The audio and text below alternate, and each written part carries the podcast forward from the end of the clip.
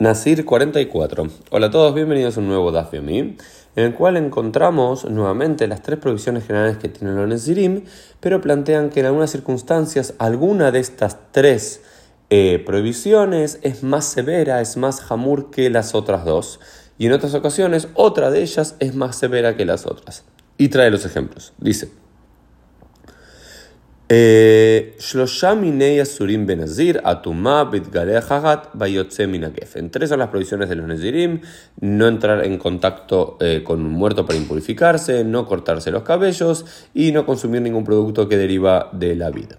Dice, Homer batumau bitgalachat miyotze minayain. ¿Sí?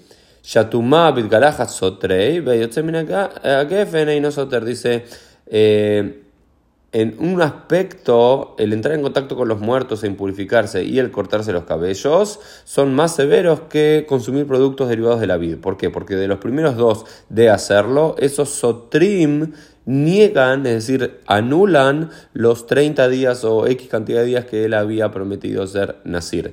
Mientras que si uno consume productos de la vid, eso no tira para atrás, no destruye, todo el tiempo de Nezirut, sino que simplemente tiene que recibir algún eh, castigo como los Makat Mardut, eh, los latigazos que habíamos visto hace unos días.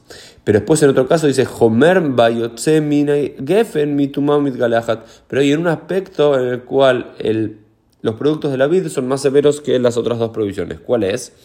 Que Shayotze Gefen lo utar que loutar lo significa en términos rabínicos alágicos es no hay excepciones para esta regla.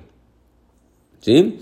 Eh, ¿Cómo es el caso? Es no hay ninguna posibilidad en ningún momento de ser nazir, de tener ninguna excepción para consumir algún producto derivado de la vida. ¿Por qué? Porque de la misma forma, dice la Gemara, le sor y mitzvah que ya en reshut. De la misma forma que se prohibió tomar el vino común y corriente, el vino por placer, también se prohibió tomar el vino de mitzvah. Entonces uno puede decir, no, ah, pues hay una excepción de durante cuando soy nacido de tomar vino, que durante la semana no tomo vino, pero en Shabbat tomo vino. No, no hay ninguna excepción alguna. Sin embargo, por ejemplo, si un eh, nazir se vuelve metzorá y tiene que afeitarse, tiene permitido hacer, es, es, es, un galajat de mitzvah, se tiene obligado a hacerlo. Lo mismo que si un eh, nazir encuentra a un med mitzvah, un muerto que no tiene quien lo entierre, tiene la obligación de impurificarse y enterrarlo. Entonces, en ese sentido, eh, es más jamur que los otros dos. Y en último sentido, dice Homer mitumami mi bategilahat. En un sentido, el entrar en contacto con los muertos es más eh, severo que afeitarse el cabello porque cuando uno entra en contacto con los muertos, Sotere Tetacol derriba y destruye todos los días que él se hizo de Nesirut, tiene que empezar de vuelta y tiene que entregar un corbán y tiene que tener un sacrificio por su error. Pero, pero si uno se corta el pelo, solamente sotere 30 días, solamente destruye los 30 días que es el Stam Nesirut. Por lo cual, si uno juró ser Nasir por 6 meses y al cabo de 4 meses y medio, 5 meses, eh, o 6 meses incluso, menos un día, eh, se cortó el pelo por error o lo que fuese, tiene que cumplir otros 30 días nada más. Pero si encontró en contacto con un muerto, tiene que volver a hacer los 6 meses.